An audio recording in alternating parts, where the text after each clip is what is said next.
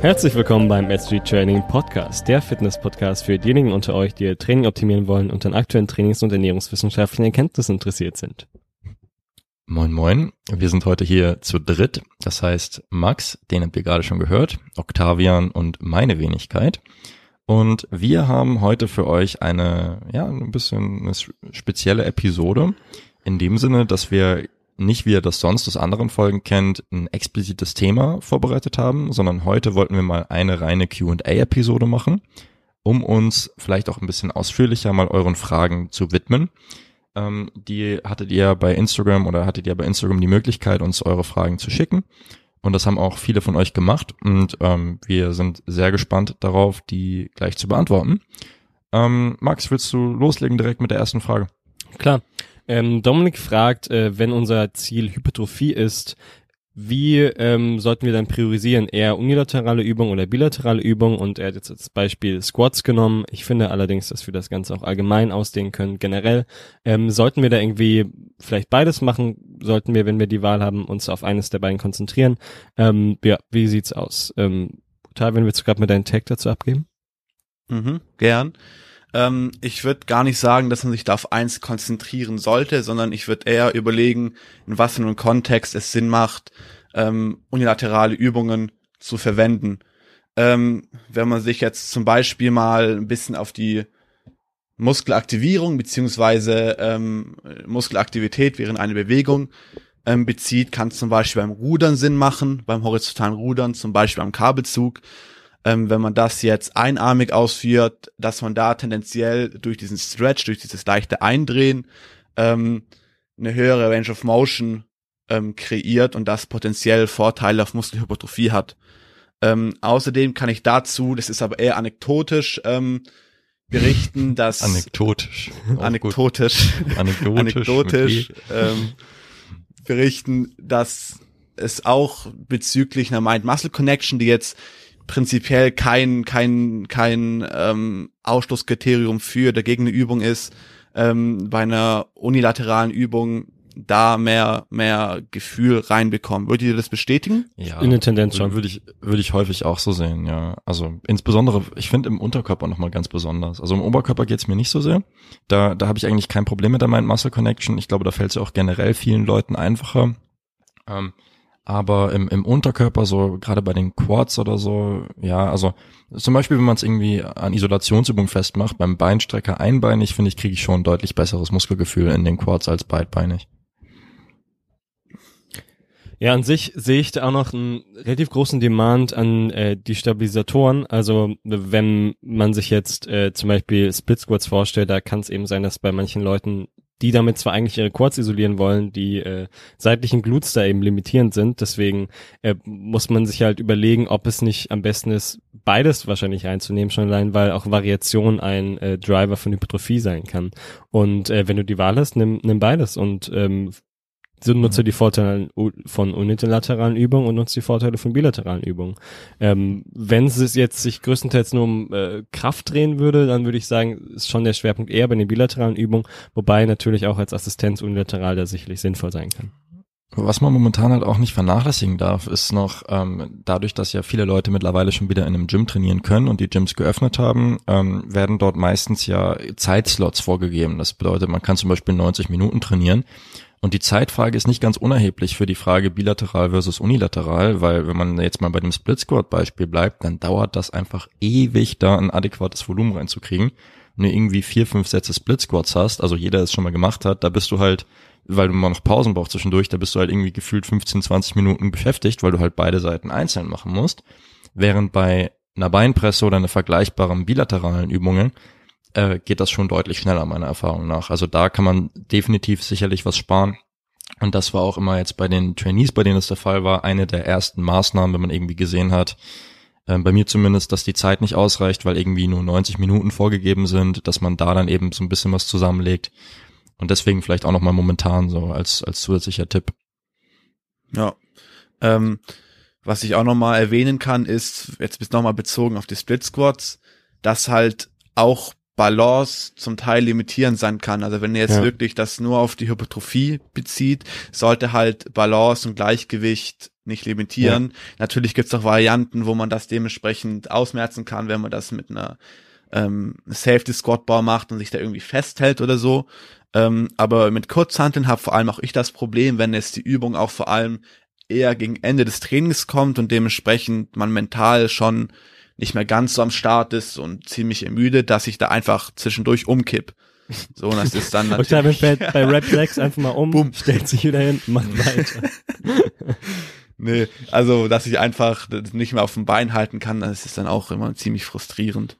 Mhm. Ja, aber ich glaube, der mentale Aspekt generell ist auch nochmal nice. Also wenn, wenn man sich überlegt, dass man am Ende vom Training halt nochmal irgendwie Split Squats machen muss, dann ist es halt einfach dadurch, dass es die doppelte Anzahl der Sätze effektiv ist, weil du beide Seiten machen musst, ist es mental nochmal deutlich anstrengender, finde ich. Also wenn man da vielleicht eh schon so eine Trainingseinheit, die, die sowieso schon sehr fordernd ist, dann könnte man da, finde ich, auch noch eher zu den bilateralen Übungen Ja. Insbesondere vor dem Hintergrund, dass die Unterschiede bezogen auf Hypertrophie auch nicht riesig sind, hatten wir ja gerade schon drüber geredet. Also da, da spielen sicherlich auch noch viele softe Faktoren mit rein. Das muss man dann wie, wie alles, denke ich, im individuellen Kontext betrachten. Aber so eine Pauschalaussage aller, ähm, ihr müsst immer 30 Prozent unilateral machen oder unilateral ist immer besser als bilateral, sowas äh, kann man da einfach überhaupt nicht treffen. Ja. Was aber noch ein großer Aspekt ist, den ich bezogen auf Union bilateral ansprechen würde, ist, wenn man eben in einem Szenario ist, in dem man zum Beispiel verletzt ist oder irgendwie aus einer Verletzung kommt, irgendwelche Disbalancen in Anführungsstrichen hat, wenn der linke Trizeps gefühlt leistungsfähiger ist als der rechte oder sowas, da macht es natürlich Sinn, ähm, unilaterale Übungen einzubauen, dann zum Beispiel mit dem schwachen Arm oder Bein anzufangen, mit dem starken Arm oder Bein dann so viel Wiederholung zu machen, wie eben im, mit dem, mit dem Schwachen. Nee, mit dem Starken, so viel mit dem Schwachen, genau. Ähm, und nochmal bezogen auf, äh, bezogen auf Verletzungen kann es halt auch sehr sinnig sein, ähm, wenn zum Beispiel das linke Bein verletzt ist, das rechte Bein weiter zu trainieren, weil der Körper generell ziemlich gut drin ist, Disbalancen auszugleichen und dementsprechend mal man da dem Muskelzerfall ähm, etwas entgegenwirken kann. Ja, definitiv. Ich, ich meine mich sogar an Studien zu erinnern, wo es möglich war, dass Leute mit einem unilateralen Training von nur einer Seite sogar die Muskulatur in der anderen Seite quasi erhalten Für einen konnten. kurzen Zeitraum, Also, ja. ja. Richtig, genau. Also das ist definitiv ein guter Tipp, ist aber so eine Sondersituation. Und wenn man jetzt eh schon über Verletzungen redet, dann sehe ich sogar auch ein Argument für bilaterale Übungen danach. Ähm, insbesondere wenn das Übungen sind, bei denen du mit einer Seite nicht wirklich was ausgleichen kannst. Also sag mal, wenn du jetzt irgendwie ähm, einen, keine Ahnung, beidarmigen Latzug machst, dann wirst du nicht nur aus dem, aus dem rechten ähm, Körperteil ziehen können, sondern du wirst immer relativ symmetrisch ziehen müssen, wenn du gleichmäßig greifst. Und dann ist es vielleicht auch eine ganz, ganz gute Variante, um, um das reinzubringen, weil du dich dann automatisch an dem schwächeren Arm orientierst und das halt beides gleichzeitig machen kannst. Also so ein bisschen das, was du angesprochen hast vorhin, dass du einfach dieselbe Anzahl der Raps mit, mit dem starken Arm danach auch noch machst, hast du dann vielleicht bei manchen Übungen schon implizit. Also ich denke da auch wieder so ein bisschen die individuelle Abwägung, spielen viele Faktoren mit rein. Muss man dann immer schauen, was in, in einem jeweiligen Kontext am, am besten und am angebrachtesten ist. Aber davon abgesehen hassen wir natürlich alle Split Squats und wollen deswegen so wenig wie möglich davon machen. Ne? Ich mache die aktuell, wie gesagt, im Training und äh, ich mache allerdings auch nur zwei Sätze pro Bein und anderthalb Minuten Pause dazwischen und das ist mehr als ausreichend. Meine Glutes sind so zerschossen davon, ihr könnt euch nicht vorstellen, wie viel Muskelkater ich darin gerade habe. Und ich unterschätze es jedes Mal aufs Neue. Ich denke, zwei Sätze bei API 6 mit 10 Reps ist chillig, aber nee, nee, gar nicht. Das ist furchtbar. Naja, kann, kann ich bestätigen auf jeden Fall. Das ist äh, kritisch. Ja, bei Octavian haben wir im Training, glaube ich, gerade aktuell einen Satz Split Squats drin, weil mehr einfach nicht geht. ja. Und ich glaube auch RPI so fünf bis sechs oder so. Oder sechs bis Aber, sieben aber höchstens. krass, also fünf bis sechs, äh, war, was war denn euer Gedanke? Weil also Hypertrophie war es dann ja nicht. Naja, es ist zusätzliches Quad-Volumen, welches aber nicht sich zu disruptiv auf den Rest auswirkt. Und Also das ist wirklich Und- bei mir Split Squats, das ist nicht, also was die mit meinem Bein machen, das kannst du eigentlich keinem erzählen. Auch schon bei RP 5 bis 6 wirklich der Muskelkater danach, das ist echt krass. Also und es ist halt schon RP 5 bis 6. Ich weiß nicht, warum die bei mir so destruktiv sind. Also das ist echt, ja. Hm. und außerdem, also nur weil das Optimum für Hypertrophie nicht unbedingt notwendigerweise bei API 5 bis 6 ist, heißt es ja nicht, dass man nicht trotzdem einen Reiz damit setzt. Aber wenn halt eben die, wenn man halt eben mit einer höheren API die Reizschwelle über, übersteigen würde und dann eben auch schon in einen Bereich gehen würde, der halt eher disruptiv wirkt für die Regeneration und, äh, und zu viel Ermüdung akkumuliert, dann kann es natürlich auch sinnvoll sein, sich auch bei äh, einem Ziel von Hypertrophie eben nicht unbedingt an API 7 bis 9 zu orientieren, sondern vielleicht auch ein bisschen drunter.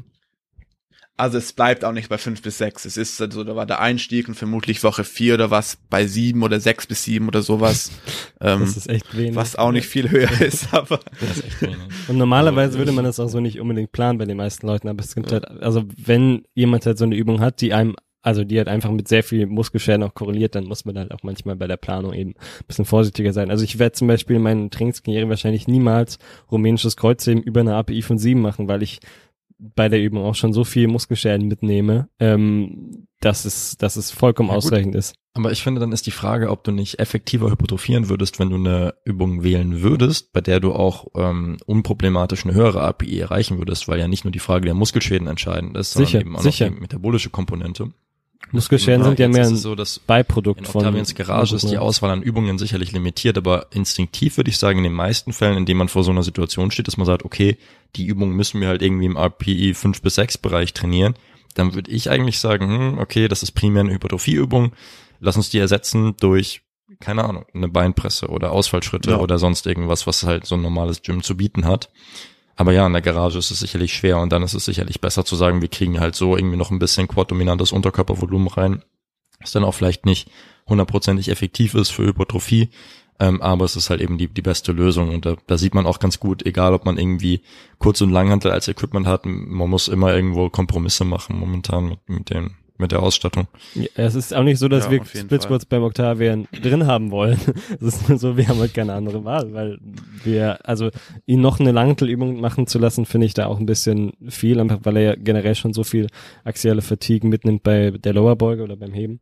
Ähm, und da müssen wir das Ganze halt eben einfach ein bisschen niedrig halten und da einfach ein gutes Ermüdungsmanagement fahren. Und bei der geringen Auswahl eben an Möglichkeiten läuft es darauf hinaus. Und bei mir mit dem äh, Beinburger, also mit rumänischen Kreuzheben ja ähnlich. Ich habe ja auch kein Equipment außer ein Langhantel fürs Beinburger Training. Ich könnte noch Beinburger Curls mit einem Gymnastikball machen.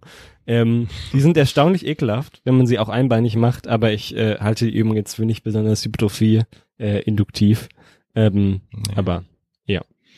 Was, denk, was vielleicht eine ganz ja. gute Möglichkeit ist, was mir gerade einfällt, was wir beim paar Athleten gemacht haben, ist also eine Übung und zwar erfahrungsgemäß funktioniert sie bei einer, bei ungefähr der Hälfte, vielleicht ein bisschen mehr der Athleten funktioniert sie richtig gut. Und bei der anderen Hälfte oder bei den anderen 40 Prozent funktioniert sie quasi gar nicht, weil es anatomisch eine sehr schwierige Sache ist, aber das wäre ein Hack mit der Langhantel, dass du quasi die Stange einfach wie Kreuzheben nur hinterm Bein und du machst es das so, dass du die Ferse relativ ja. stark erhöhst, kannst es relativ gut auch kombinieren mit einem Band um die Stange, um oben raus nochmal so ein bisschen mehr Spannung und Belastung auf die Quads reinzubringen und tatsächlich, wenn da, wenn deine Hebelverhältnisse da einigermaßen mitspielen, kriegst du eine ganz gute ähm, quad-dominante Beinübung daraus mit überschaubarer axialer Fatigue. Und das wäre vielleicht auch nochmal. Du könntest eine, eine Gymnastikrolle äh, hinter, also zu, äh, nicht eine Gymnastikrolle, eine Black Roll zwischen deinen oberen Rücken und die Wand nehmen. Ja. Dann kannst du das Ganze richtig, richtig. Sogar noch Wobei du, wenn du das, machen. wenn du es vom Boden ziehst und es hinterm Bein hast, dann ist dein Oberkörper meistens zu einem gewissen Grade vorgebeugt und dann muss man halt immer gucken, ob, ob das halt hinkommt. Ähm, auf der anderen Seite, du kannst dich natürlich auch zurücklehnen, wenn du halt eben die Gymnastikrolle und die, die, die, die äh, Wand dann hast, um dich da anzulehnen. Das geht sicherlich auch. Da kann man, denke ich, aber ganz gut rumexperimentieren. Aber vielleicht generell so, auch für die Zuhörer, die ähnliche Situationen haben wie Octavian, kann man auf jeden Fall mal probieren, äh, ob das was für einen ist. Ja. Gut, ich würde sagen, wir haben die Frage zumindest mal halbwegs zufriedenstellend beantwortet, nehme ich mal an. äh, wir könnten mal zur nächsten Frage kommen und zwar, ähm, wie viele Sätze pro Muskelgruppe pro Woche bei welcher Frequenz bei Frauen? Also eine Frage, die sehr viele Aspekte abdeckt. Ähm, ja, Vincent, willst du vielleicht mal einsteigen mit der Beantwortung? Ja, ähm, genau. Also im Grunde genommen den letzten Aspekt bei Frauen kannst du eigentlich schon mal weglassen, weil es natürlich so ist, dass in der Tendenz und jetzt auf Bevölkerungsbasis Frauen vielleicht etwas mehr Volumen äh, vertragen können als, als Männer. Das ist sicherlich so. Es spielt aber keine Rolle, weil du dein eigenes Volumen, was du selber brauchst fürs Training, immer individuell bestimmen solltest. Das heißt, es macht keinen Sinn zu sagen, ich mache jetzt Volumen XY nur, weil ich eine Frau bin, wenn das vielleicht für dich gar nicht angebracht ist. Es gibt sicherlich auch Frauen, die mit wenig Volumen sehr gut klarkommen, genauso wie es Männer gibt, die super viel Volumen ja. äh, brauchen und, und vertragen können. Und genau, also der wichtige Punkt ist halt hier so ein bisschen die Individualisierung, dass du halt schauen musst, dass du am besten äh, auf Erfahrungswerten von dir aufbaust zu deinem ähm, Volumen, was du benötigst und, und das dann irgendwie sinnvoll auf die äh, Anzahl der Trainingseinheiten verteilst. Das heißt, wenn du zum Beispiel weißt, ich brauche für Muskelgruppe XY ungefähr irgendwie 15 bis 18 Sätze pro Woche, dann ähm, müsstest du als nächstes berücksichtigen, wie sich deine Fatigue innerhalb einer Session verhält, also wie schnell die Muskelgruppe ermüdet und, und wie schnell du quasi in die Situation kommst, dass du nicht mehr so wirklich effektiv trainierst. Und wenn du dann zum Beispiel siehst, okay, du kannst ungefähr so neun bis zehn Sätze in einer Session gut absolvieren, dann würde sich daraus eben ergeben, das auf zwei Sessions zu verteilen. Dann hättest du quasi zwei Trainingseinheiten, a acht bis neun Sätze in dem Beispiel. Und so kannst du es so ein bisschen angehen. Aber ganz wichtig ist da wirklich der Punkt, Individualisierung und irgendwie pauschal zu sagen, ja, du bist eine Frau, da brauchst du auf jeden Fall äh, eine Frequenz von viermal pro Woche bei jeweils zehn Sätzen, das äh, ergibt einfach keinen Sinn. Also das würde ich auf keinen Fall so angehen. Und die Frequenz mehr so als Mittel, um mehr qualitativ hochwertiges Volumen zu akkumulieren sehen. Also es gibt da eine gewisse Volumenmenge, auch individuell und von vielen Faktoren abhängig, die du halt maximal in einer Session pro Muskelgruppe machen solltest. Ähm, und äh, wenn die eben überschritten wird, die liegt dann wahrscheinlich irgendwo im Bereich zwei bis sechs Sätze, sage ich jetzt mal ganz pauschal, ähm, pro Muskelgruppe. Und wenn die überschritten ist, nimmst du halt einen weiteren Exposure dazu rein und äh, erhöhst so zum Beispiel deine Frequenz von zweimal auf dreimal die Woche. Ähm, und äh, trotzdem würde ich gern äh, noch mal ein Beispiel nennen davon, wie hoch diese Volumen-Ranges äh, gehen können zum Teil. Äh, und zwar hatte ich mal eine Athletin, die äh, hat dann tatsächlich 27 Sätze Glutes bei, gemacht bei fünfmal die Woche Training ähm, also mindestens mal fünf Sätze Glutes pro Trainingseinheit. Und ähm, das war alles noch im regenerierbaren Rahmen. Der einzige Grund, warum wir das nicht noch mehr erhöht haben, war, weil die Trainingseinheiten zu lang geworden wären. Ähm, und also das ist ja wirklich äh, insane. Ähm, dabei hat sie tatsächlich fürs Rückentraining im Vergleich dazu nur relativ wenig äh, Sätze im Vergleich gemacht. Also irgendwas im Bereich zwölf Sätze. Ähm, und da finde ich es auch nochmal interessant zu sehen, wie unterschiedlich da eben auch die einzelnen Muskelgruppen sein können, wenn es darum geht, wie viel äh, Volumen jemand braucht. Also zwar würde ich schon sagen, dass man da einen Trend sehen kann, dass eine Person, die im Allgemeinen mehr Volumen braucht, sich das schon irgendwo auch über alle Muskelgruppen verteilt. Ähm, aber äh, es gibt da eben auch sehr große muskelgruppenspezifische Unterschiede, die halt auch von euren Hebelverhältnissen, von der Muskelphysiologie, von den Übungen, die ihr zur Auswahl habt, äh, abhängen.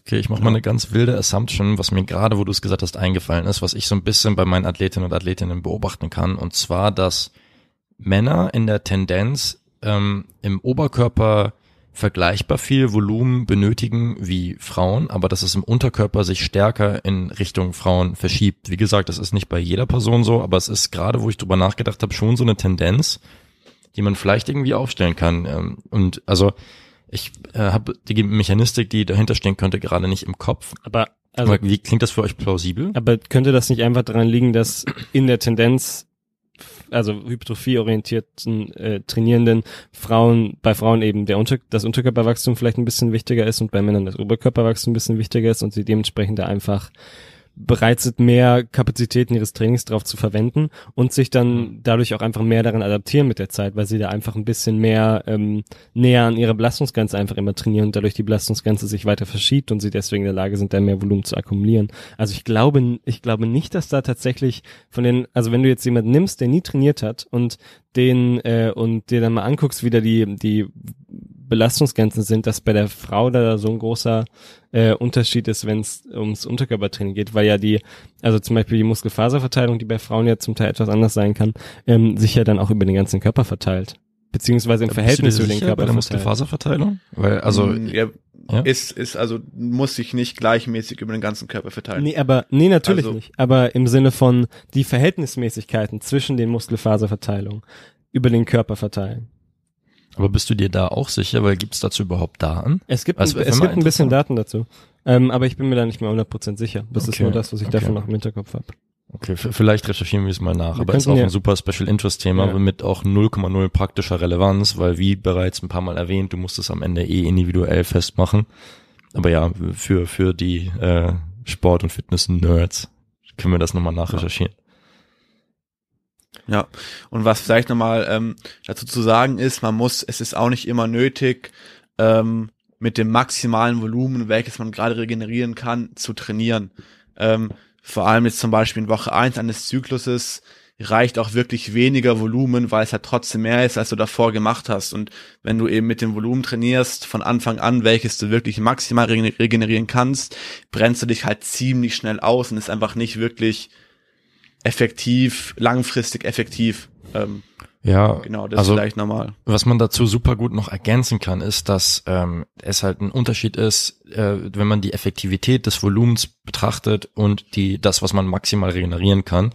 Und super häufig, wenn Leute wieder ins Training einsteigen, was ja ähm, jetzt durchaus häufiger mal passieren könnte demnächst, also entweder nach einer Verletzung oder nach einer Abstinenz durch den Lockdown zum Beispiel, ist es so, dass man innerhalb der ersten paar Wochen seine Regenerationskapazitäten relativ schnell wieder aufbaut und dann schon wieder ein vergleichbares Volumen zu dem, was man früher gemacht hat, regenerieren könnte. Aber bei vielen Athleten ist es gar nicht unbedingt notwendig. Das heißt, man hat diese, diese entspannte, nice Phase, in der man mit wenig Volumen wirklich super gute Gains und äh, Fortschritte machen kann. Ähm, aber man trotzdem schon mehr Volumen regenerieren könnte. Das, das fällt mir gerade bei sehr vielen Athleten auf. Und deswegen ist es ein guter Hinweis, dass man sich eben nicht nur an dem orientiert, was man irgendwie theoretisch regenerieren kann, sondern auch an den Resultaten als solche. Das heißt, wenn du zum Beispiel jetzt kraftorientiert trainiert und du siehst halt, dass es bei dir momentan super gut läuft und du machst irgendwie mega guten Progress, auch in den Assistenzübungen und, und da ist auch kein, keine Verlangsamung in Sicht. Aber du hast auf der, auf der anderen Seite auch nicht besonders viel Fatigue. Warum solltest du dann das Volumen erhöhen, wenn du momentan wirklich noch Progress machst? Also du musst dir halt immer die Frage stellen, ist das echter Progress, den du machst oder performst du einfach besser, weil du Fatigue abbaust? Aber das Fatigue-Abbau-Argument gilt halt nicht, wenn du, wie gesagt, aus einer Pause wieder einsteigst. Und in dem Fall ist es dann wirklich eine, eine ziemlich nice Situation, in der, denke ich, viele Athleten mit überschaubarem Aufwand gute Fortschritte machen können. Und das ist ja eigentlich irgendwie ähm, ein Traum als Trainierender. Ja, das stimmt. Das stimmt. Wollen wir weitergehen in die nächste Frage? Gern. Mhm. Ähm, wir wurden ein paar Fragen gefragt zu Ernährungsstrategien vorm Wettkampf, gerade konkret, und auch zum Watercut. Ähm, ich, Bezogen auf Powerlifting oder Bodybuilding? ähm, Kraft-Dreikampf. Bezogen auf Kraft-Dreikampf. Kraft-Dreikampf. Was natürlich ein enormer Unterschied ist. Ähm, genau. Octavian, willst du da gerade mal einsteigen? Mhm. Ähm, ich, ich, ich schnapp mir jetzt auch mal das Watercut-Ding raus. Ähm, und zwar jetzt bezogen auf Kraft-3-Kampf war es ja, wie, ich, wie du gerade gesagt hast. Ähm, und im Kraft-3-Kampf geht's ja direkt, also geht's ja darum, ähm, primär einfach in die Gewichtsklasse zu kommen. Ähm, das geht also nicht drum, möglichst hart oder möglichst optisch gut aussehen da ranzukommen, sondern du willst einfach optimal performen an Tag X ähm, und dementsprechend in die, die Waage bestehen und wirklich in die Gewichtsklasse passen. Ähm, was kann da sinnvoll sein, um kurzfristig Gewicht zu verlieren? Zum Beispiel äh, ein Watercut. Äh, Max, ich glaube, da hattest du Artikel Ja, geschrieben. Könnt ihr bei SG Powerlifting auf Instagram mal Ja, nachschauen. genau. Ist auch ein Beispielprotokoll dabei. Ähm, Falls ihr also gar keine Ahnung habt, wie ihr es gestalten sollt, könnt ihr euch daran orientieren das einfach eigentlich, nachdem ihr es mindestens einmal geübt habt, genauso umsetzen. Ähm, genau, weil, also es kann natürlich Sinn machen, logischerweise, wenn das, weiß ich nicht, du bist in der Gewichtsklasse minus 93 Kilo. Ähm, Im negativen Bereich also. Also mein Minus meinst du? 93 Kilo. Okay, nee, der Witz äh, ja, halt, ist unter, natürlich, ja, ja, okay. ja, ja. Die wird wieder hot on, on ist wirklich schlimm schon wieder, Alter. Das ist ein richtig schlimmer Mathematikerwitz geschrieben. Ja. Hahaha, im negativen Bereich. Lustig. Ah. okay. ähm, Max, okay, dem kannst du heute. Nachmittag deinen Mathematikerfreunden erzählen, die lachen sich tot. Was wir haben Hat ja er auch nicht die gesagt, Kamera im negativen Lacht Bereich. Richtig vor seinem Mikro, so als einzige Person, Alter. Das ist richtig schlimm. ähm, aber schön. Und jetzt wird er gerade rot. Voll lachen, ich find's schon echt ziemlich lustig, immer noch. Vor allen Dingen gerade so ein, so ein überlegenes Schmunzeln, nachdem er das gesagt hat. Ha, im negativen Bereich. das ist schon witzig. Ähm, Nee, aber was ist denn im, im der 93er Klasse, Octavian? So, Ja. Also, du, du willst, du hast natürlich Vorteile und vor allem Potenzial für mehr Muskulatur auf der Bühne. Wenn du am, also, wenn du performst, halt über 93 Kilo wiegst, ähm, in der Waage es aber schaffst, unter diese 93 Kilo Grenze zu kommen. Alter, Mann, das ist wirklich schlimm, der lacht einfach immer noch. Das, der, der fängt sich gerade gar nicht mehr. oh Gott, Oh, Leute, es tut mir so leid. Und auch äh, Okay, aber ihr, das, lassen, das lassen wir drin. Wir cutten Ja. hier nichts raus. Es ist, Wir ähm, cutten nie was Max raus, das ist noch nie so. passiert. Das ist Also, halt auch wirklich nicht so lustig, ne? aber das ist ja gerade das Lustige daran, finde ich. Ich lache ja nicht über die, über die Genialität des Witzes, ich lache mehr darüber, wie unglaublich schlecht er ankam. Okay, stimmt. jetzt kommt's zurück, zurück zum ähm, Watercut. Also was macht man? Man manipuliert den Wasserhaushalt über mehrere Tage, um an Tag X, halt in dem Fall der Wettkampftag, ähm, weniger zu wiegen, ohne Einbußen in der Muskulatur und logischerweise auch in der Leistung, um die es eben an diesem Tag geht, hinnehmen zu müssen. Sprich, man ist am Wettkampf schwerer, als eigentlich die Gewichtsklasse erlauben würde Also durch diesen Watercut. Aber Ja, Genau. aber es ist, es ist nicht cheaten, weil es alle machen und Ja. weil es auch in den Regeln erlaubt ist. Ja, auf, auf, vollkommen. Also Ja. wenn du kompetitiv sein willst, ähm, ist das wahrscheinlich eine gute Möglichkeit für dich. Ähm, grundsätzlich, was Genau. Leistungsfähigkeit angeht, ähm, würden wir jetzt empfehlen, nicht unbedingt mehr als drei Prozent zu cutten, ähm, weil du tendenziell zwei Prozent äh, an Wassergewicht wieder in zwei Stunden zurückgewinnen kannst und ein Prozent äh, Gewichtsverlust sich nicht so signifikant auf deine Performance auswirken in der man, Tendenz. man muss ein bisschen differenzieren. Also wir reden gerade darüber, über Wettkämpfe mit einem zwei Stunden Weigh-In. Das Ach bedeutet, die Ja. Waage ist zwei Stunden vorm Wettkampf. Das Game ist ein anderes, wenn die Waage einen Tag vorm Wettkampf ist. Deswegen ist es auch immer so ein bisschen absurd, wenn Leute bei einem Wettkampf teilnehmen, bei dem die Waage einen Tag vom Wettkampf ist. Dann kannst du nämlich zum Beispiel in der, keine Ahnung, 75er Klasse starten und am Wettkampf wiegst du dann aber eigentlich 83, 84. Aber du vergleichst dich dann mit Leuten, die in der 74er Klasse bei der IPF starten, wo zum Beispiel ein zwei Stunden Weigh-In ist. Also im Grunde genommen vergleichst du dich eine Gewichtsklasse nach unten. Und das ist auch immer so ein bisschen so eine, so eine Scam-Taktik, wie Leute ihre eigene Performance besser darstellen möchten. Deswegen muss man da so ein bisschen differenzieren. Also Klar. wir reden primär über ein zwei Stunden Weigh-In, weil das auch bei den größeren Verbänden, insbesondere bei den naturalen Verbänden, deutlich häufiger ist. Ähm, und das ist so ein bisschen unser Scope. Aber Disclaimer dazu, wenn man eben mehr Zeit hat, dann läuft es halt ein bisschen anders und dann kannst du wesentlich mehr cutten als drei Prozent ohne Leistungseinbußen hinnehmen zu müssen. Ja. Ja. Da würde ich sagen, sind wir auch alle nicht besonders in der Thematik drin, weil äh, soweit ich weiß, hatte noch niemand von uns einen Athleten, äh, der bei so einem Wettkampf gestartet ist. Ähm, oder sehe ich das anders? Nee, aber das, Nee. das, das Ding ist, ich meinte ja schon, das fällt halt häufig auch so ein bisschen zusammen, dass gerade bei den ähm, Verbänden, die die Dopingtests auch nicht so ernst nehmen, also stich, sprich bei den nicht naturalen Verbänden, ähm, sind es häufig 24 Stunden Weigh-ins und dann hast du halt auch noch Ja. ähm, ganz andere Möglichkeiten mit halt Klar. zusätzlich entwässernden Substanzen zu agieren, die dir es halt noch mal mehr ermöglichen, dich halt noch krasser zu entwässern und vor allen Dingen dann auch schneller und effektiver wieder zu laden, als das jetzt bei einem Naturalwettkampf angeht, äh, geht. Und deswegen halt von, von uns, die, wir beziehen uns hier auf die naturalen Wettkämpfe mit einem zwei Stunden Weigh-In, da kennen wir uns aus und da können wir, denke ich, auch eine gute Empfehlung zu geben. Ja. Ja. Max, was würdest du, würdest du mal kurz beschreiben, was, also wie, wie, was passiert denn beim Körper, beim Watercut? Also wie, wie reduzierst du das Gewicht? Ähm, ach so, ja, klar, der Gewichtsverlust, der sollte natürlich im Großen und Ganzen über Wasserverlust ähm, stattfinden. Ähm, das läuft größtenteils über eine äh, Senkung des Vasopressin ähm, Levels und äh, das bleibt halt auch unten, wenn ihr dann eben eins, also ihr trinkt eben für über mehrere Tage wesentlich mehr als euren normalen Tagesbedarf und das Hormon wird ab und dann bleibt das Hormon eine kurze Zeit niedrig, auch wenn ihr schon wieder nicht mehr so viel trinkt wie vorher und somit pinkelt ihr mehr Wasser aus, als ihr eigentlich ähm, unter normalen Bedingungen tun würdet. Ja, und nicht nur auspinkeln, sondern glaube ich auch äh, über die Atmung. Also man gibt generell Ja. mehr Wasser und Flüssigkeit Ja. ab. Ja, true. Ähm, und dann kann man natürlich noch ein paar andere Aspekte manipulieren. Man kann seinen äh, Glykogenspeicherinhalt äh, manipulieren. Ein Gramm Glykogen bildet drei Gramm Wasser. Dementsprechend, wenn ihr eure Kohlenhydratzufuhr etwas reduziert vom Wettkampf, verliert ihr auch nochmal eine signifikante Menge an Gewicht. Ein Bereich, der natürlich äh, nicht zu unterschätzen ist, ist auch äh, Magen- und Darminhalt, äh, vor allem Darminhalt in dem Fall. Ähm, und deswegen solltet ihr dann auch kurz vor dem Wettkampf eben das äh, Essensgewicht, das ihr konsumiert, auch drastisch reduzieren und dann eher auf energiedichte Lebensmittel zurückgreifen. das passt sowieso ganz gut, wenn man eh ein bisschen weniger Kohlenhydrate vorm Wettkampf isst, weil man dann eben sehr fettlastige Lebensmittel konsumieren kann.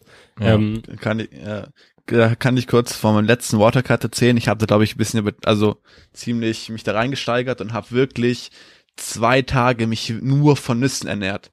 Also es gab Okay. quasi wirklich. Kann man auch machen. Es war, ja.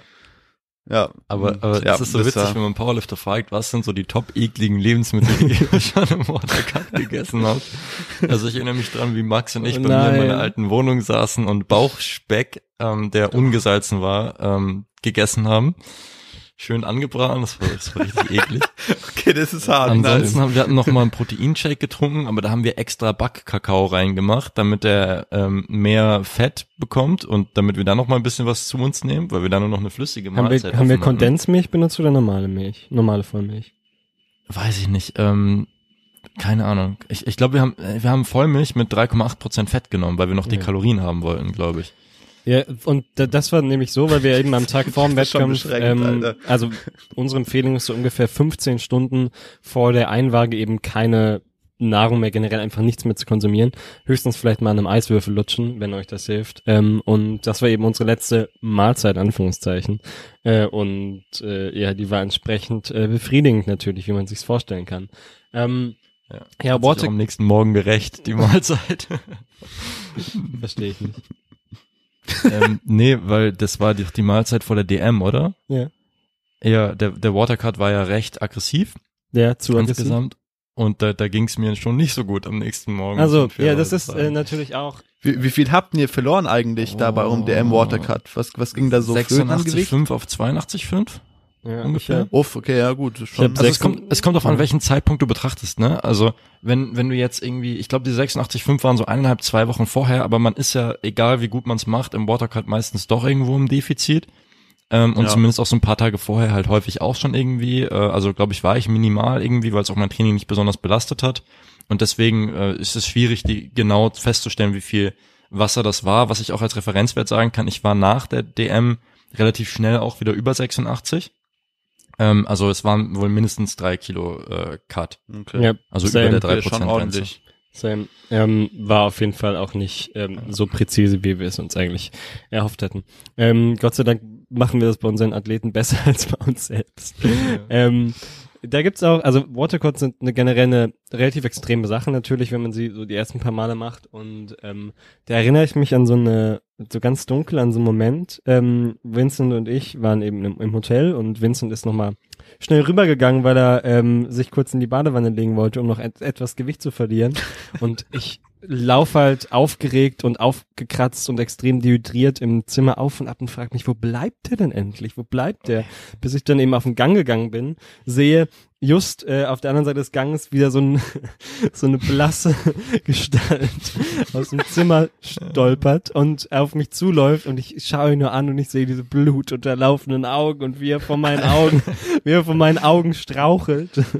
Und Ja. ähm, ja es war Das- ähm, Ich habe den klassischen Fehler gemacht. Also ich wollte am, am Morgen erstmal komplett unnötig. Ich habe in der Hotelwaage, glaube ich, 83,1 gewogen und zu dem Zeitpunkt waren es noch ungefähr 90 Minuten bis zum Weigh-In.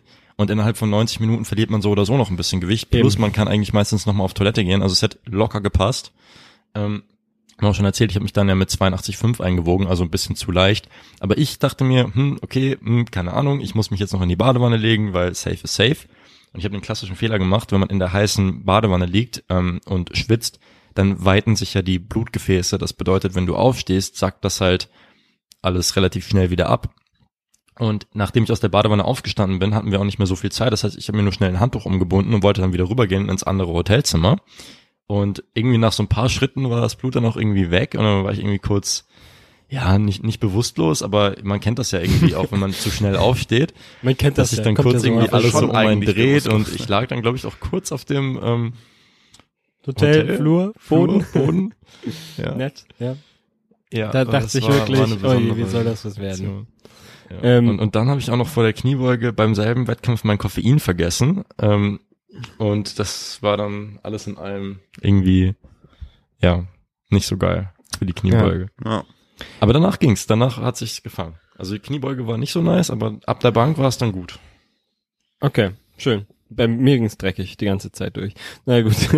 ähm, ähm, du hast doch auch irgendwie noch mit dem Salz experimentiert, oder? Ja, es war, ach, es war, ich, ich, es ist wirklich, also wenn man, wenn man versucht, sich selbst zu betreuen vom Wettkampf, dann, also zumindest bei Bier ist das so, dann macht man manchmal auch einfach ein paar bisschen dumme Dinge Aber und hält sich nicht an seine eigenen Vorgaben, die man allen anderen Leuten so äh, empfehlen würde. Ich, ich finde das Lustige ist aber ja auch, die, dass Max und ich ja an dem Tag eine Gemeinsamkeit haben. Und zwar, ich war nicht der Einzige, der, der kurz bewusstlos geworden ist. Oh nein. In einem Kontext. Oh Gott. Da, man, sollte, ja man sollte mal so eine Podcast-Folge machen mit, äh, mit sämtlichen Powerliftern und einfach mal über Watercut-Fails reden. Ähm, ich glaube, da kämen ein paar witzige Stories bei rum. Äh, ein sehr wichtiger Aspekt beim Watercut, den ich gerne auch betonen würde, ist äh, das Rehydrieren. Ähm, weil das bringt dir alles nichts, wenn du dann nicht die Leistung, äh, die du vor im Training eben abliefern konntest, auf die Plattform bringst. Ähm, und da ist unsere Empfehlung eben, dass du halt nach der Waage halt versuchst, mindestens mal zwei Liter relativ, in relativ kurzer Zeit zu konsumieren und äh, achte eben auch darauf, dass du nicht nur einfach Wasser konsumierst, sondern eben auch entsprechend elektrolytreich, damit das auch eben auch besser von deinen Zellen aufgenommen wird. Ich meine, vielleicht erinnert ihr euch ja an Bio in der Mittelstufe und habt da mal so Experimente mit einer Pflanzenzelle gemacht und die mal eine Hypotone, also eine niedrig konzentriertere oder eine Hypertone, eine höher konzentriertere Lösung gegeben. Dann seht ihr, dass im, im Hypoton, äh, im niedrig konzentrierten, die, Pflan die, Zell, die Pflanze äh, Wasser aufnimmt und dann Platz bei einer Pflanzenzelle, bei Menschenzellen passiert das Gott sei Dank nicht, ähm, oder im Hyperton dann sich so zusammenzieht und, und äh, eben ganz viel Wasser nach außen an, abgibt. Und ähnlich könnt ihr es euch dann auch vorstellen, wenn ihr eben Wasser ohne, ähm, also deswegen wollt ihr Wasser mit Elektrolyten konsumieren, damit die Konzentration eben entsprechend ähnlich ist, sodass ja. genug Wasser aufgenommen wird. Was eine ganz wertvolle Elektrolytkonzentration und Verteilung halt auch das Kokoswasser tatsächlich. Also es ist irgendwie ein mhm. Zufall, dass es irgendwie ganz nice ist. Deswegen so irgendwie so ein, so eine kleines Tetrapack Kokoswasser, wie es das in den meisten äh, Öko-Hipster-Supermärkten zu kaufen gibt, ähm, ist sicherlich nicht schlecht. Plus zusätzlich noch ein bisschen die Salzmenge im Getränk zu erhöhen, ist, ist sicherlich auch nochmal ein, ein guter Tipp da halt nicht, nicht zu sehr übertreiben. Und generell bei dem ganzen Watercard-Thema ist, also wie ihr vielleicht schon merkt, es ist eine geile Strategie, man kann aber auch viel falsch machen. Ja. Deswegen ist es nice, wenn man Watercut mit einem Coach zusammen macht. Plus, ähm, wenn ich bei einem Athleten einen Watercut für einen Wettkampf ansetze, dann wird er mindestens einmal vorher geübt. Ja. Dass man wirklich sagt, wir starten mit einem konservativen Protokoll rein ähm, und probieren erstmal das und schauen einfach mal, wie es läuft, dass wir halt einfach einen Erfahrungswert haben. Und dann in der Regel benutzt man das auch dann für den, für den Wettkampf, wenn es ein wichtiger Wettkampf ist. Ja. Und dann kann man zum Beispiel in der, in der nächsten Vorbereitung für den nächsten Wettkampf auch wieder kurz also ein paar Wochen vor dem Wettkampf vielleicht ein etwas aggressiveres Protokoll probieren und schauen, wie das funktioniert. Und wenn, wenn man, wenn es gut läuft, kann man es übernehmen für den Wettkampf. Wenn es nicht gut läuft, geht man wieder zurück auf das alte Protokoll. Ja. Also da sollte man sich wirklich nicht zu sehr irgendwie auf ein fertiges Protokoll verlassen ähm, und das einfach dann am Wettkampftag probieren, weil im Endeffekt sind wir halt auch alle individuell und reagieren ja auch äh, unterschiedlich, gerade wenn es zum Beispiel dann auf die genaue Menge Salz oder Wasser und sonst was ankommt. Ähm, Deswegen da, ja, ist es schon sehr sinnvoll, vorher das mal irgendwie zu probieren. Ja. Was so die Hierarchie. Also es gibt ja auch, es gibt ja auch genug Athleten, die keine Lust auf dieses Risiko haben und nicht diese potenzielle Leistungseinbußen ja. in Kauf nehmen wollen und auch einfach keine Watercut Cut äh, machen. Also ich glaube, zum Beispiel der Ständebach Was? macht keinen, Pascal macht keinen. Pascal ja, gut, macht zwei Leute. Bitte? Pascal macht keinen Watercut? Nee, soweit ich weiß Ach, nicht. Krass. Aber hat er aber der wiegt doch, ich will jetzt auch nichts Falsches stehen. Der, der, der startet ja 93er, oder? Also der, der startet ja in der 93er und der wiegt doch immer irgendwie sowas knapp unter 100 mäßiges, oder? Nee, nee, nee, der ist meistens, soweit ich weiß, so um die 96 rum und macht es meist über den Mageninhalt. Ja. Ähm, mm, okay. So würde ich ja. generell, was auch die Hierarchie der Maßnahmen angeht, würde ich auch sagen, also Mageninhaltsmanipulation und Damenhalt natürlich, also primär Damenhalt, ähm, und äh, Glykogenspeichermanipulation, das sind wahrscheinlich so die am wenigsten disruptiven Maßnahmen, die auch schon für einigen äh, Unterschied sorgen können. Also könnt ihr mal ausprobieren. Äh, Wenn es eben sich nur um ein Kilo dreht oder so, dann reicht das ja. mit Sicherheit aus. Und als nächstes kann man sich dann eben ein bisschen Flüssigkeitszufuhrmanipulation anschauen, also eben im Sinne von sehr viel trinken und ähm, dann kurz mhm. vor dem Wettkampf eben das Trinkvolumen reduzieren. Mit Salz würde ich eher äh, nicht spielen. Vielleicht bin ich da auch biased, weil ich damit so schlechte Erfahrungen gemacht habe. Aber ähm, das ist so in dem, was ich dazu gelesen habe, weil mit meinen eigenen Athleten mache ich das nicht. Ähm, ist, äh, ist da das Risiko für äh, unkontrollierten und zu hohen Gewichtsverlust oder für eine sehr schlechte Rehydration einfach zu hoch und es kann halt einfach sein, dass ihr zu viele Elektrolyte verliert ähm, und ihr dementsprechend am Wettkampftag dann abkackt. Ja, ja wobei ich, Also ich würde mir, Salz nicht ich ganz außer ja- Acht lassen. Ganz kurz nochmal kurze Sache dazu. Es ist ja so, dass sich eure Essgewohnheiten, äh, Gewohnheiten nicht, aber euer Essverhalten in der Woche des Watercuts, wenn, oder in den fünf, sechs Tagen deutlich ändert. Das heißt, die Auswahl an Lebensmitteln verändert sich sehr stark. Das bedeutet, stimmt. ihr habt ohnehin schon ein sich verändertes Level an Salz. Und wenn man das sowieso schon hat, dann würde ich es lieber so, also dann würde ich es lieber auch tracken, dass man sagt, okay, man, man versucht da zumindest so ein bisschen so eine Strategie reinzubringen, dass man irgendwie zumindest schaut, dass das irgendwie sinnvoll im Protokoll liegt, dass man zum Beispiel die salzigeren Mahlzeiten eher in den beiden Ladetagen hat und das dann so ein bisschen rausnimmt, zum Ende halt ganz vorsichtig, Ja, konservativ. Aber, aber pauschal zu sagen, wir ignorieren jetzt Salz, das war sicherlich nicht die Message. Nee, das, das wollte ich damit auch gar nicht sagen. Ich meinte nur so ein spezifisches Salzladen wie die ersten drei Tage 15 Gramm Tafelsalz Ja, sich ballern und dann das Ganze rausnehmen, was Aber ja vorkommt. Das würde ich Ich, nicht ich kenne empfehlen. jemanden, der Ja. hat sich Salz in sein Wasser getan, was er getrunken hat vom, vom Wettkampf. Das haben wir beide getan, mein Lieber. nee, nee, nee, ich habe es nicht getan. Ich Ja. habe Brühe getrunken. Weil, ähm, Weil Brühe auch kein ja, Salz enthält, natürlich. Ja, nee, aber deswegen habe ich sie getrunken, sagen. weil, weil da so viel Salz drin ist. Aber es schmeckt viel geiler, wenn du irgendwie noch so ein schönes Glas Brühe trinkst, weil das schmeckt wenigstens lecker, als wenn du einfach dein gesamtes Wasser, die ganzen 10 Liter, die du am Tag trinkst, einfach so leicht gesalzen hast, dass du halt das gar nicht genießen kannst. Also ich finde das einfach eine clevere Strategie. Also wenn man das mit Salz machen möchte, dann ist Brühe. Ja, also- was auch wirklich, was wirklich auch lecker ist, ähm, ist dieses Kokosmilch-Ding mit Kokoswasser Zucker und Salz gemischt. Kokosmilch, Äh, genau, Kokoswasser. Kokoswasser. Alter, das ist auch so ekelhaft. Das habe wir ich haben auch es immer noch mit Eistee gemischt. Hast du es auch Ja. gemacht? Ja, genau. Ja, unser Ja, Rehydrationsdrink Drink ist auch legendär. on Also ich glaube äh, zwei, point. zwei, ein, anderthalb bis zwei kleine Tetrapacks Kokoswasser, ähm, dann irgendein zuckriger Eistee dazu, bisschen Salz Ja. und ähm, Gott der Hals. Ja. Ja.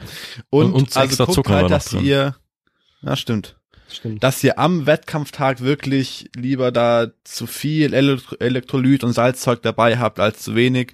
Mir ist es passiert, dass ich kein Salz da hatte und dann beim, beim Kreuzheben angefangen hat zu krampfen und dann eine Freundin, Grüße an Anna, kurz zum Aldi rennen musste, um mir Salz zu holen beim, beim kurz vom Kreuzheben. Ähm, also guckt, dass ihr da einfach gut vorbereitet seid. Ja, das, das ist sowieso immer die Sache beim Wettkampf. Ne? Ja. Wollen wir noch eine Frage mit reinnehmen? Wir haben jetzt schon relativ lange über das ganze Thema geredet. Ähm, ich würde noch gerne ein, eine Sache sagen zu generell Ernährung vorm Wettkampf, nicht vorm Watercut, sondern im Allgemeinen. Ähm, und zwar würden, würde ich euch empfehlen, dass ihr eben halt, wenn ihr eben ins Kaloriedefizit gehen müsst, um halt näher an eure Gewichtsklasse zu kommen, ähm, dass ihr zwei Wochen vorm Wettkampf aufhört mit dem Defizit, dass ihr einfach noch die letzten zwei Wochen vorm Wettkampf wohlgenährt äh, trainieren könnt, dass ihr eine gute Leistungsfähigkeit habt und dass ihr euch da auch einfach nicht verrückt macht. Ähm, aber ansonsten fürs Powerlifting ähm, spielt jetzt wahrscheinlich die Ernährung dann nicht mehr so eine riesige Rolle. Achtet halt drauf, dass ihr halt weiterhin genug Eiweiß esst. Ändert eure Ernährungsgewohnheiten nicht zu stark. Esst nicht wesentlich weniger Kohlenhydrate als vorher, auch abgesehen jetzt vom Watercut. Ähm, aber ansonsten ähm, wird einfach die Ernährungsgewohnheiten widerspiegeln, die ihr halt sonst auch habt, wenn ihr eben die beste Performance sonst im Training ähm, abliefert. Oder würdet ihr Ja, da irgendwas genau. noch hinzufügen Nee. wollen? Kann man, kann man, kann ich mich anschließen. Das passt. Jo. Alright, genau. Next question. Ähm, Das, das, das war's, glaube ich, oder? Wir, wir, haben, wir haben noch eine Frage, die wir uns rausgesucht haben zu ähm, My Mythen beziehungsweise Basics, was die Biomechanik in äh, Grundübungen angeht. Ah, ja. Da könnten wir, glaube ich, auch noch ein bisschen was zu sagen. Vincent, Ja. ich glaube, du hast da auch schon was in der Pipeline. Äh, ja, wir haben ja schon ein paar Mal auch drüber geredet, aber vielleicht halt noch mal ganz kurz, ähm, was diese diese Mythen und die Biomechanik angeht. Ähm, erstmal die Biomechanik ist generell ein super legitimer Forschungs- und Wissenschaftszweig und es ist sehr sehr gut, dass sich Leute darüber Gedanken machen.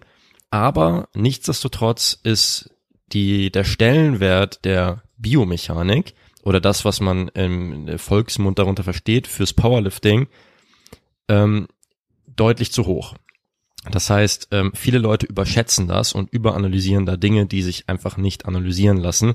In, in dem Sinne, dass sie das biomechanisch auch vereinfacht und gar nicht unbedingt korrekt darstellen möchten. Und dann kommt dann zum Beispiel sowas bei raus, dass jemand irgendwie mit einem Strichmännchen aufzeigen möchte, warum jeder aus biomechanischen Gründen genauso und so Kniebeugen machen muss. Ja. Was aber natürlich gar nicht standhält, so, weil du ganz viele Dinge dann gar nicht berücksichtigen kannst. Und das verstehen halt viele unter Biomechanik und das ist halt Bullshit. So. Also das erstmal als Eingangsbemerkung.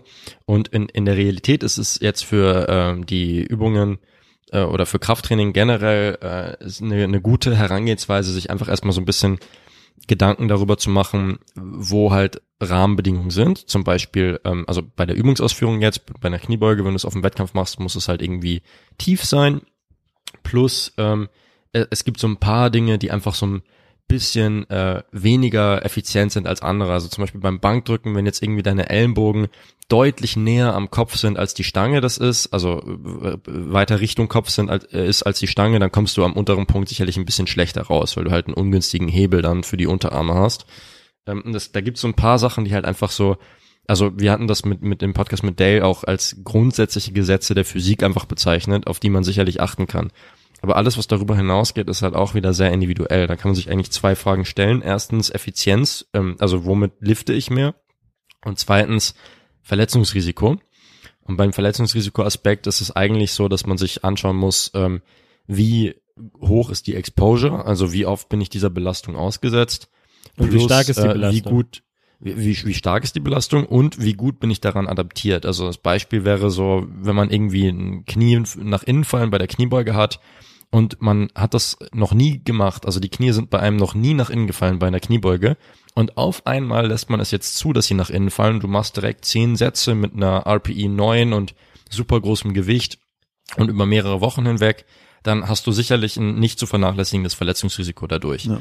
Wenn du aber daran gewöhnt bist, dass dir das immer in einem moderaten Ausmaß passiert und vielleicht mal bei einer Rap ein bisschen stärker, dann ist es halt ein anderes Game. Dann ist es sicherlich nicht schlimm aus der Verletzungsrisikoperspektive. Dasselbe gilt auch für das Einrunden des Rückens, zum Beispiel beim Kreuzheben, weil da eben dann die, die Adaptionsprozesse ähm, in, äh, da- dazukommen und, und dafür sorgen, dass man sich da eigentlich keinen so großen Stress machen muss. Äh, die andere, der andere Punkt ist halt immer so ein bisschen die Effizienz. Ne? Und bei der Effizienz einfach ganz krasses Individualisierungsthema. Wie schon eingangs erwähnt, man kann das nicht über irgendeine Strichmännchenzeichnung ähm, pauschal darstellen, sondern man muss halt so viele Dinge berücksichtigen. Also zum Beispiel, welche Muskeln sind besonders stark? Ähm, wie ist die äh, anatomisch gegebene Beweglichkeit? Zum Beispiel die Möglichkeit der Hüftöffnung. Wie lang sind meine Hebel? Also wie lang sind zum Beispiel meine Unterschenkel, meine Oberschenkel, mein Oberkörper? Dann ähm, psychologische Aspekte. In welcher Position fühle ich mich vielleicht wohl oder wo habe ich dann auch noch irgendwie eine, eine Blockade? Dann genau Bewegungsradius ist, ist das nächste. Da spielt so viel rein, dass man das halt einfach nicht pauschal auf einen Nenner runterbrechen kann, dass man irgendwie sagen kann, okay, ja, genau so und so ist es. Ähm, sondern man, man muss halt so ein bisschen Trial and Error betreiben an der ähm, Situation. Und es kann auch ganz gut sein, das so mit, mit einem Coach mal zu machen, dass man irgendwie mal gemeinsam über den Lift spricht, sich auch gemeinsam mal Videos anschaut und dann irgendwie sagt, okay, lass uns doch mal probieren, irgendwie mit einem etwas engeren Stand oder etwas aufrechter zu beugen oder auch irgendwie etwas enger zu drücken oder keine Ahnung, also irgendwas. Und Oder auch nicht aufrechter wie, zu beugen. oder auch nicht Weniger aufrechter zu beugen. Ganz wichtig, ist äh, tatsächlich sogar in der Realität, glaube ich, ein bisschen häufiger, dass man als Coach sagt, okay, wir beugen jetzt ein bisschen vorgebeugter. Ähm, genau, aber dann schaut man eben, wie, wie so eine Änderung fruchtet und ähm, ob das gut funktioniert und wenn ja, dann behält man das bei und entwickelt sich weiter in die Richtung und, und so merkt man dann selber für sich mit der Zeit im Dialog mit Coach und Athlet, wie man ähm, da vielleicht möglichst effizient vorgehen kann. Aber ich habe jetzt super viel geredet. Äh, was ist denn eure Ergänzung dazu? Also eigentlich wirklich nicht viel. Ich denke, du hast alles Wichtige gesagt. Ähm, nehmt euch halt, wie gesagt, vielleicht nochmal auf Instagram und auf Social Media Game bezogen, nicht unbedingt irgendwelche Beispiele an irgendwelchen Profisportlern und beugt oder hebt so wie die, Ja. nur weil die extrem viel Gewicht ähm, mit zum Beispiel einer sehr aufrechten Beuge bewegen. Ähm, das sind einfach andere Voraussetzungen. Und für euch ist das dann eher missleitend oder kontraproduktiv, wenn ihr euch da zu sehr drauf, au- drauf aufhängt.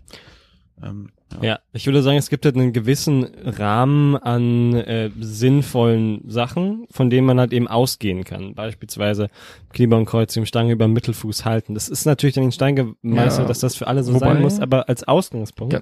ist es, ist es, glaube ich, ähm, Stange über Mittelfuß ist eine Pauschalempfehlung, die nicht das Verhältnis Ja. von deinem Körper berücksichtigt. Das heißt, wenn dein Körper zum Großteil hinter dem Mittelfuß ist, muss die Stange minimal vorm Mittelfuß sein. Genau. Und deswegen nicht unbedingt die Stange, sondern der Gesamtschwerpunkt muss halt ungefähr über Mittelfuß sein. Das ist, das ist der Punkt. Stimmt. Äh, ja, Das ja, man ja, ja, viel, genau ja, viel besser ist formuliert. Ja, genau, das meinte ich. Aber solche, solche Punkte, die halt so elementare Ausgangspunkte sind, von denen würde ich eben ausgehen und von dort aus dann in- individualisieren. Wir haben da auch, also du hast den, glaube ich, geschrieben, Vincent, einen guten ähm, Beitrag bei S3 Powerlifting auch zu Movement Variability.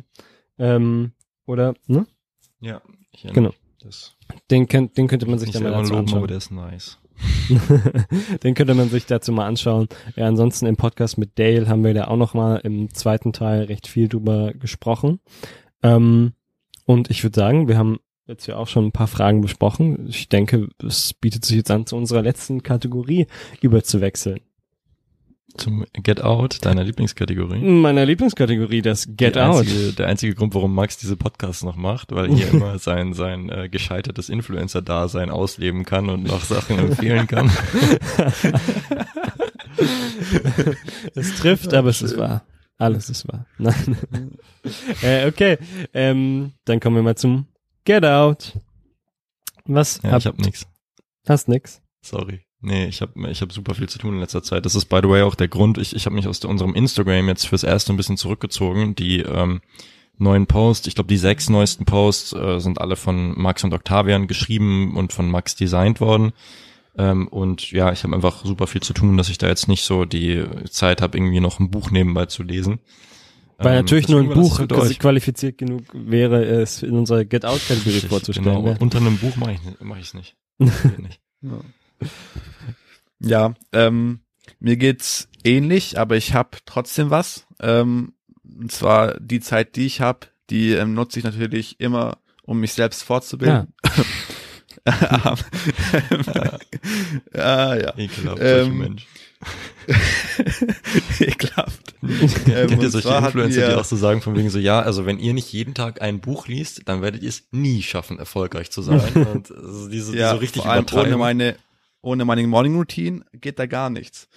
Ähm, Da empfehlen wir dieser und Stelle. zwar kann ich euch Nee, sorry. einen ganz coolen Podcast empfehlen. Ähm, und zwar kurzer Hintergrund, ich habe Schlafschwierigkeiten in Anführungsstrichen und habe mir dann auf Empfehlung von Dennis, unserem Physio, ähm, Podcast angehört vom Huberman Lab, Master Your Sleep and Be More Alert When Awake. Und da sind tatsächlich so ein paar ganz coole Cues drin und Tipps, wie ihr erstens besser schlafen könnt oder euren Schlaf optimieren könnt, in Anführungsstrichen, ähm, und dadurch auch einfach eure Wachzeit, ja, wacher seid, gefühlt. Ähm, genau, könnt ihr euch mal anhören, sind, ist wirklich sehr interessant, ähm, kann ich, kann ich nur empfehlen. Okay, nice. Max, was ist dein Dann, Max, Get Out? hast du- Erzähl uns, was du Sorry, ich bin ja kurz eingeschlafen. Ähm, äh, mein, mein, mein Get Out an dieser Stelle ist, ähm, Also Die- wesentlich lustiger als die Minus 93 hat er jetzt auch nicht. Das ist gesagt. wirklich schlimm. Und, ähm, Ihr, ja. An die Zuhörer, ihr könnt euch das nicht vorstellen, wir telefonieren ja auch so öfter mit Max, es geht die ganze Zeit so, kommen diese unlustigen Jokes bei rum. Aber das Witzige daran ist ja, dass sie so unlustig sind. ähm, mein Get Out an dieser Stelle ist ähm, die ARD-Serie Charité, ähm, die ich mit meiner Freundin zusammen angefangen hab, habe zu schauen im Laufe der letzten Monate. Ähm, und die erste Staffel, die dreht sich da um die Charité äh, im Jahre 1888, also im, äh, für Historiker unter euch im Dreikaiserjahr. Ähm, und es ist echt super spannend, ähm, wenn man sich da eben die, äh, also wenn man sich da ein bisschen interessiert für, für die historischen Hintergründe und äh, spielen halt eben auch immer zu wirklich politisch sehr ähm, relevanten und turbulenten Zeiten. Also hier gerade ja 1888, da kam äh, Wilhelm II. an die Macht. Ähm, Charité Staffel 2 spielt 1943 bis 1945, also mitten im Zweiten Weltkrieg und ähm, es ist wirklich auch krass zu sehen, wie viel ja, Politik ähm, dann auch in äh, den Kliniken eine Rolle spielt. Ähm, Staffel 3 spielt äh, gerade zum Mauerbau, da bin ich jetzt noch nicht besonders weit, habe eben also noch kein Feedback, aber die ersten zwei Staffeln, die haben mir sehr, sehr gut gefallen und ähm, müssen auch, also man muss da jetzt auch gar nicht unbedingt medizinisch interessiert sein, um sich das anzugucken. Das ist äh, sehr cool, kann ich nur empfehlen. Nice. Ganz kurz, Freunde. Ich muss mich relativ abrupt verabschieden, weil es gerade geklingelt hat. Mein Zeitfenster für den Podcast ist leider schon vorbei, aber war mir mal wieder eine Freude, in einem Podcast dabei zu sein und ich bin schon super gespannt auf die nächsten Folgen. Und äh, ja, macht ihr noch ein bisschen weiter? Ja, ne? Äh, ich denke nicht. Äh, Also ich hatte mir, ich hatte, ich hatte ein paar Witze vorbereitet, die ich jetzt noch gern vorlesen würde. Ja. Und Dann- ähm, Ja. Können wir einen extra Podcast machen dann. Witzen Max von, Special. von Max.